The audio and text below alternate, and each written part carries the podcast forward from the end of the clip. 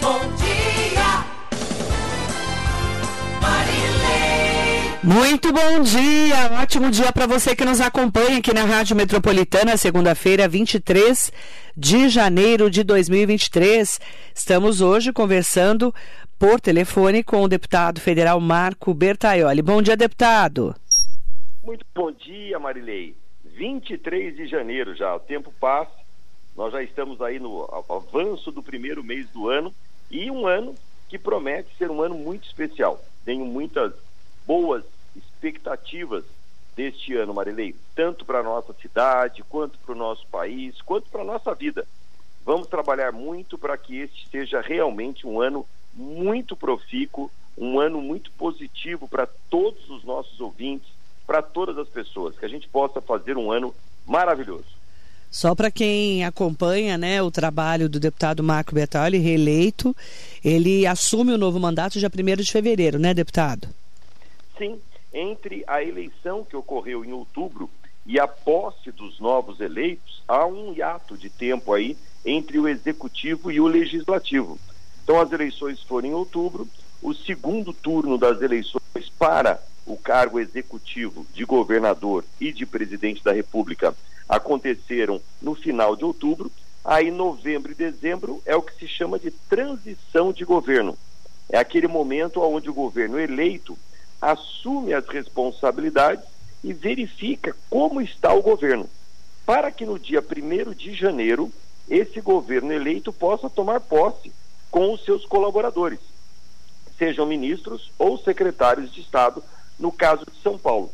Então, a distância entre a eleição e a posse no dia 1 de janeiro, Marilei, é exatamente para proporcionar a transição, que seja uma transição tranquila, segura e que quem vai assumir, quando assumir, já tenha pé de toda a situação que envolve o governo a ser é, administrado. A data do dia 1 de janeiro é relativa ao ano fiscal. Então, como a contabilidade de todas as empresas, inclusive dos governos, é feita de 1 de janeiro a 31 de dezembro, isso significa que o governo que está saindo encerra a sua responsabilidade no dia 31 de dezembro. Dia 1 de janeiro, assume o novo governo. No dia 1 de janeiro, toma posse o executivo o presidente da República, o governador do estado, ou, se fosse o caso, os prefeitos municipais. Não é uma eleição municipal, mas é a mesma lógica para as eleições municipais. E agora, no dia 1 de fevereiro, tomam posse os cargos legislativos, as assembleias legislativas em todo o país e o Congresso Nacional. Então, na próxima semana, na quarta-feira, dia 1 de fevereiro, todos os deputados federais eleitos, senadores eleitos, deputados estaduais eleitos, tomarão posse para o seu mandato de quatro anos que se inicia no, a partir do dia 1 de fevereiro. Agora, deputado, eu sei que nessa sua retomada aí, começando o ano, você está com a agenda lotada. Semana passada já acompanhei, já comentei aqui na Rádio Metropolitana. Falei agora há pouco com o Theo Cusatz que vocês estiveram, né? Você levou o Theo lá para conhecer mais de perto o doutor Eleusis Paiva, secretário de Estado da Saúde.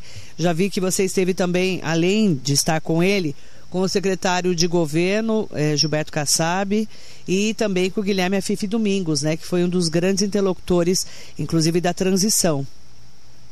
Marilei, eu tenho aproveitado esse mês de janeiro para uh, estreitar o relacionamento com todos os responsáveis por políticas públicas que possam beneficiar a nossa região, especialmente aqui o Alto Tietê.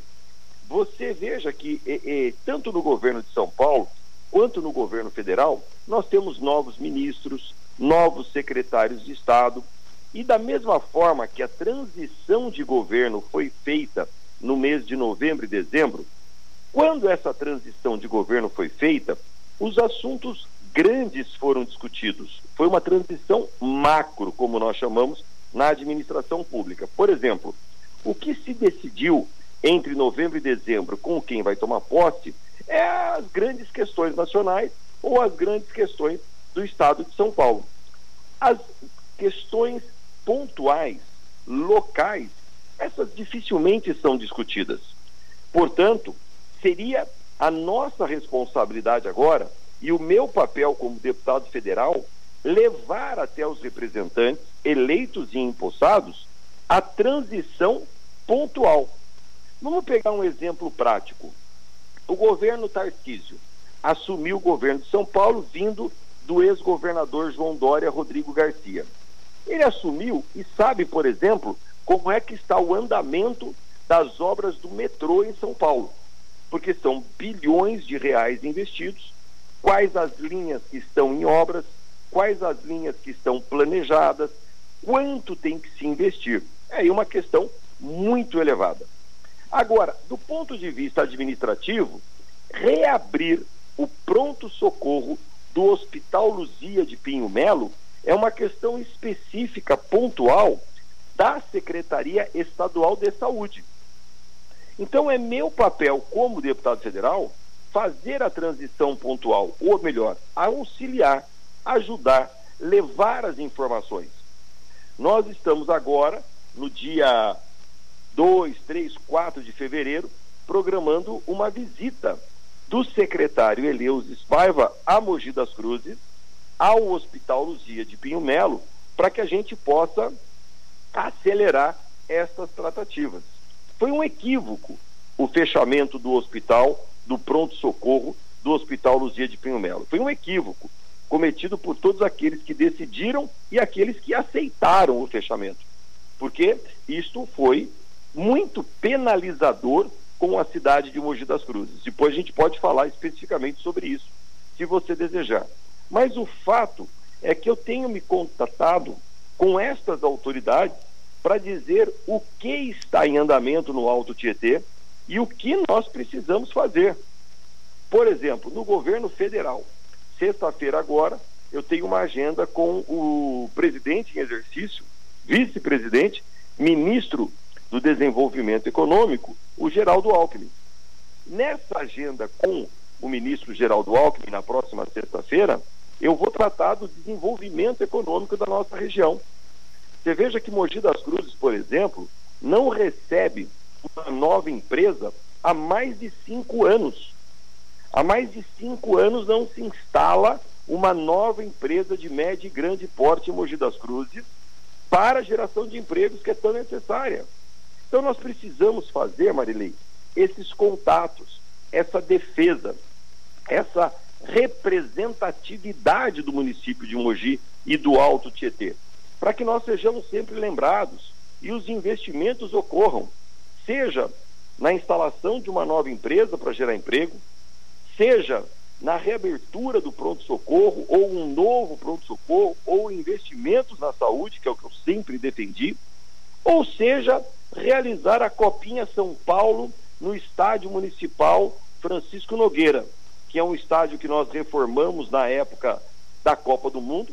É um estádio que não deve, em termos de infraestrutura, nada para nenhum estádio do estado de São Paulo e que este ano, pela primeira vez, não está sediando a Copinha São Paulo para desespero daqueles amantes do futebol como eu, que gostavam de ir ao Nogueirão assistir aos jogos da Copinha São Paulo e como aquele famoso jogo da torcida do São Paulo que gerou uma, uma demanda judicial gigantesca que nós ganhamos. A prefeitura de Mogi das Cruzes ganhou na minha época. Enfim, essa é a nossa Mogi que nós precisamos defender todos os dias, Marilei. Nós temos, inclusive, uma grande preocupação na semana passada, inclusive a TESP retomando os estudos sobre a concessão e as praças de pedágio em estradas aqui de Mogi, especialmente a Mogi Dutra. É, como que você viu essa retomada, deputado? Já conversou é, com o governador ou com secretários de Estado, principalmente o Gilberto Kassab, sobre esse assunto da Artesp? Olha, Marilei, é umas coisas engraçadas. Quando a gente quer levantar um assunto, as pessoas colocam isso e saem assim de uma forma atabalhoada falando sobre um assunto. Eu procurei, depois que eu vi essa notícia, quem falou isso. E, por incrível que pareça, não encontrei. Essa notícia não existe, Marilene.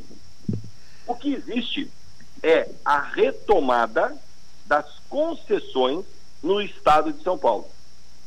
A retomada das concessões no estado de São Paulo é um estudo natural que a Artesp tem que fazer. A Artesp tem a responsabilidade de duplicar, modernizar todas as estradas do estado de São Paulo e verificar os projetos que existiam em andamento no governo passado e atualizar esses projetos ou buscar novos projetos. Mas o fato é que as estradas de São Paulo precisam avançar na sua duplicação, na sua segurança, na sua modernização. Como, por exemplo, lá no litoral, em Bertioga, a rodovia Rio Santos. É uma rodovia que está estrangulada, é uma rodovia que está precisando aumentar a sua segurança. A própria nossa Mogi Bertioga, que num final de semana de verão como esse que nós tivemos, fica congestionada. O que fazer com a Mogi Bertioga, Marilei? O que fazer? Duplicar? Passar para a iniciativa privada? Enfim, são respostas que precisam ser dadas através de estudos técnicos elaborados. Em nenhum momento se disse vamos retomar o projeto de pedágio na Mogi Dutra. Marilei, esquece. Esta, esse assunto não existe. E o governador Tarcísio não vai trabalhar para incluir, para colocar um pedágio na rodovia Mogi Dutra. Esse assunto requentado. Não há essa preocupação, não, há, não houve esse anúncio, não houve essa notícia, é assunto requentado para que a gente possa dizer, ah, estou trabalhando para defender Mogi. Defender Mogi do que não existe.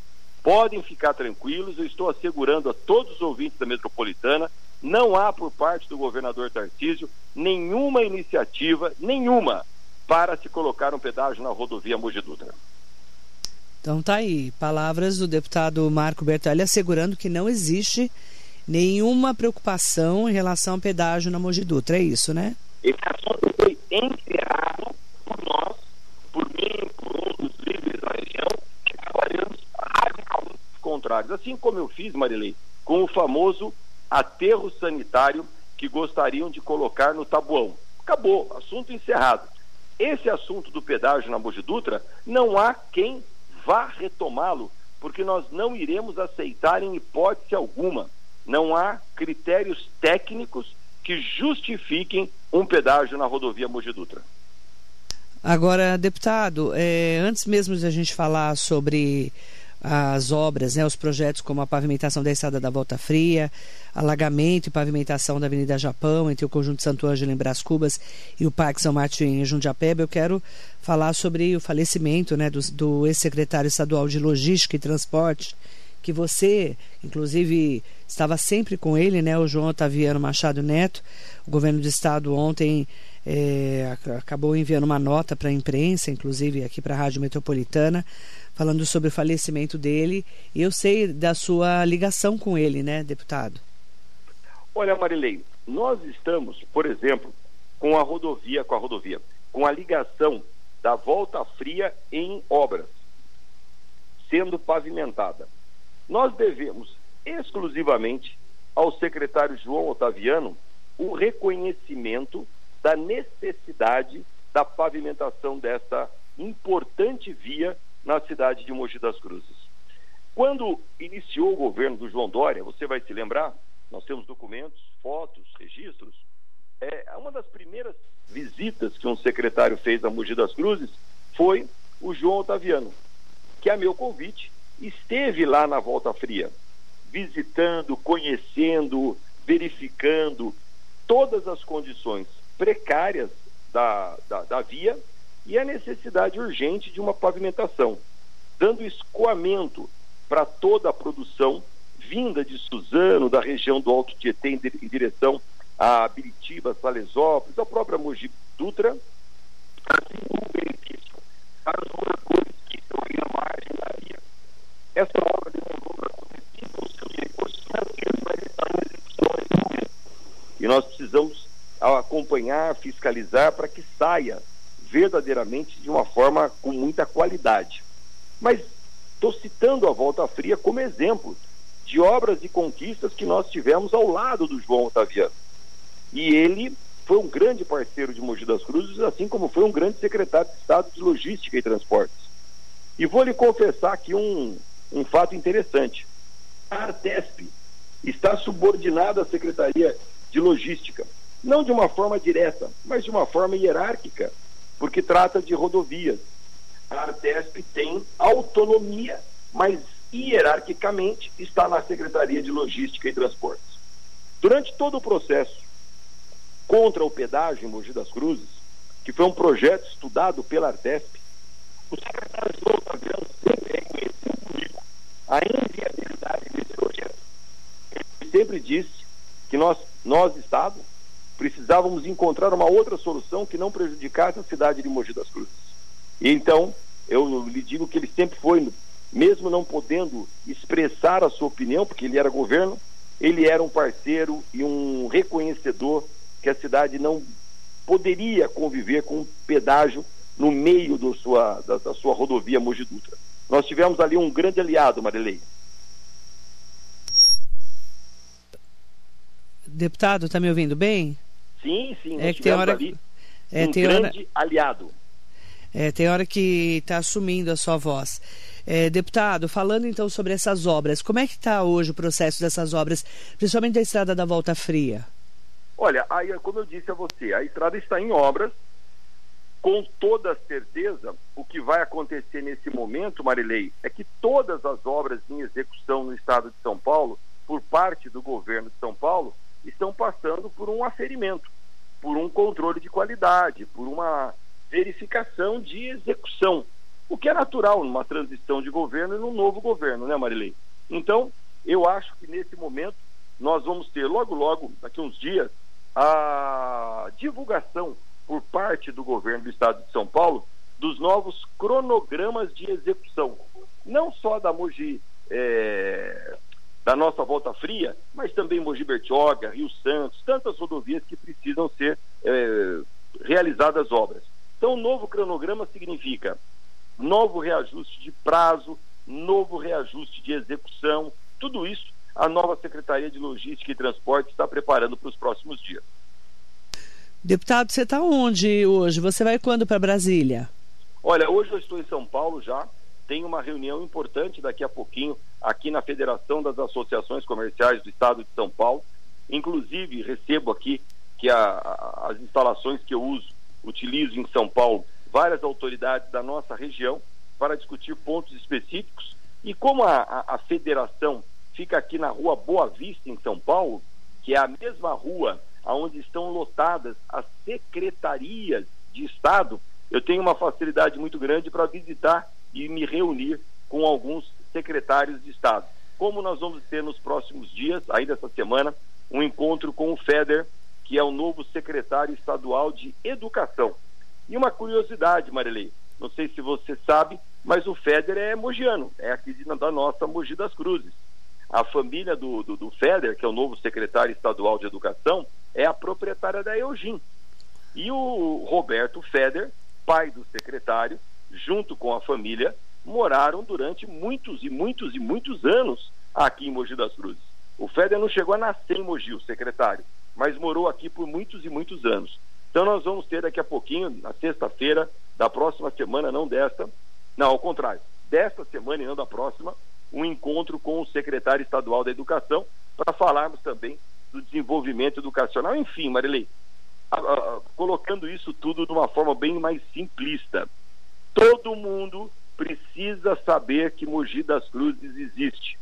E nós precisamos ter um bom relacionamento com todos os governos instalados, tanto com o governo federal quanto com o governo estadual.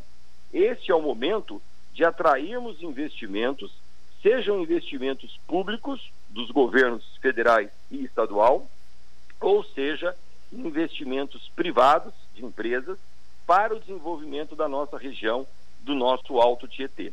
Se nós não tivermos essa lembrança de que nós existimos e temos problemas para serem resolvidos, nós acabamos ficando preteridos, acabamos ficando para trás de outras regiões.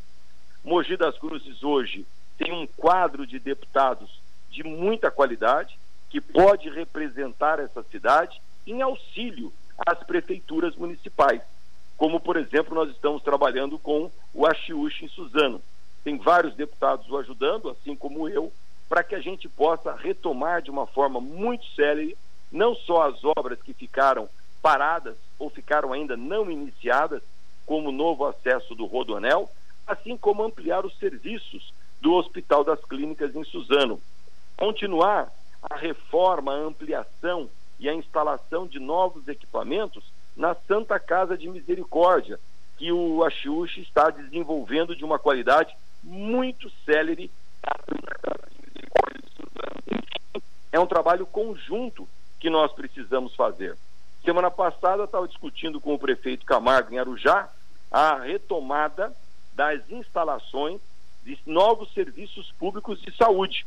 Entre eles, a criação, que já está iniciando as obras, do Pró Criança de Arujá. E eu apresentei esse equipamento, o Pró Criança de Arujá, ao secretário de Saúde, Eleus Espaiva, secretário estadual, para que ele possa, de alguma forma, auxiliar no funcionamento desse importante equipamento de saúde que a cidade de Arujá está construindo. Agora, deputado, é, falando sobre o Brasil, né? É, como é que você analisa esse 8 de janeiro aí que ficou histórico para nós e agora, né, esse início do governo do presidente Lula? Olha, eu olhando de hoje para trás, vejo que foi um triste episódio da nossa política nacional. Um momento que nós precisamos apagar da história política brasileira. A depredação de prédios públicos, do patrimônio histórico, de peças eh, importantes do patrimônio cultural brasileiro e a própria significação de se invadir o Congresso Nacional, de se invadir o STF, de se invadir a sede do Poder Executivo, que é o Palácio do Planalto, e sair de lá quebrando tudo, depredando tudo, passa de qualquer limite das relações políticas entre situação e oposição. Ultrapassou-se qualquer fronteira da civilidade. Portanto, é um ato que nós precisamos repudiar de todas as formas e exigir as providências necessárias, primeiro, para apurar as responsabilidades de quem o fez. E segundo, não permitir que isso jamais aconteça novamente no nosso país. Isso manja a história do Brasil no mundo e nos impede de estarmos em desenvolvimento. E não importa o governo, se é o governo de direita ou se é o governo de esquerda.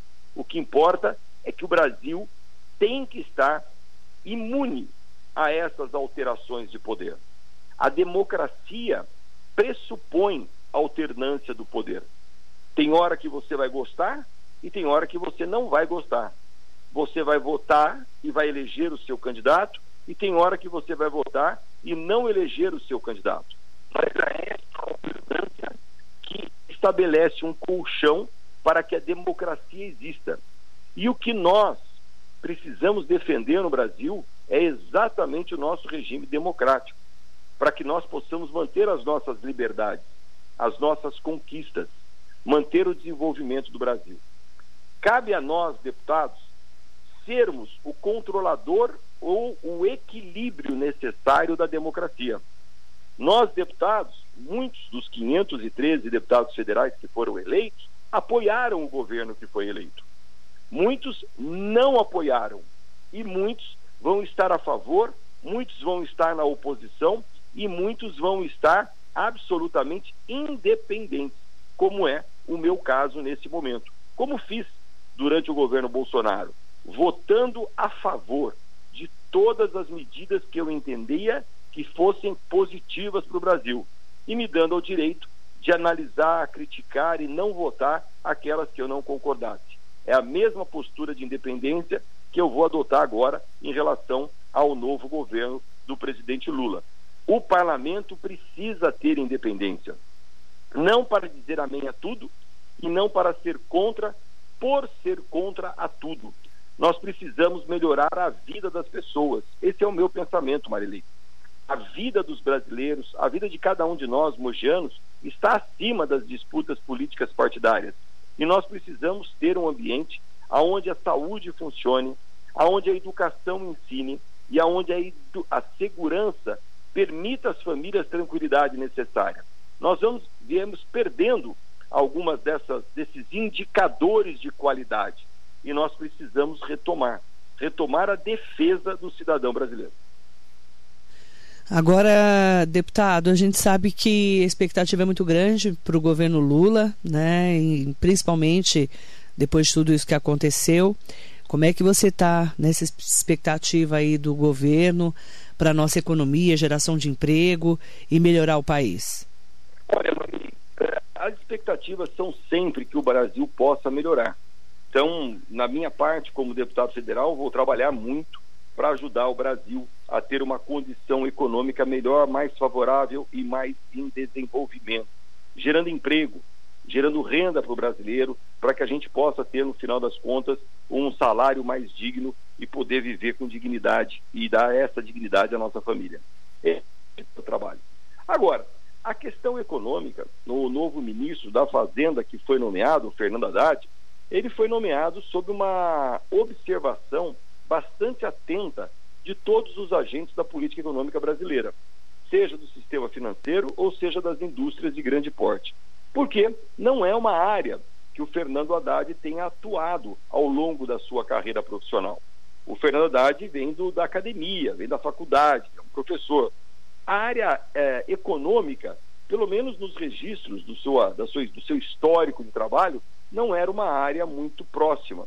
Portanto, a observação que se instalou foi sobre as suas medidas, sobre os seus próximos passos, sobre aquilo que ele fará em defesa da economia brasileira.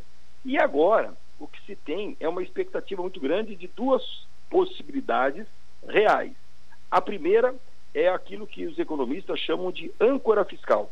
É uma demonstração clara para o mundo de que o Brasil tem responsabilidade fiscal responsabilidade com o seu orçamento, que não vai gastar mais do que arrecada, que não vai investir mais nas corporações governamentais e menos no desenvolvimento eh, industrial. Então, essa âncora fiscal, que hoje é o teto de gastos, ela vai ser alterada.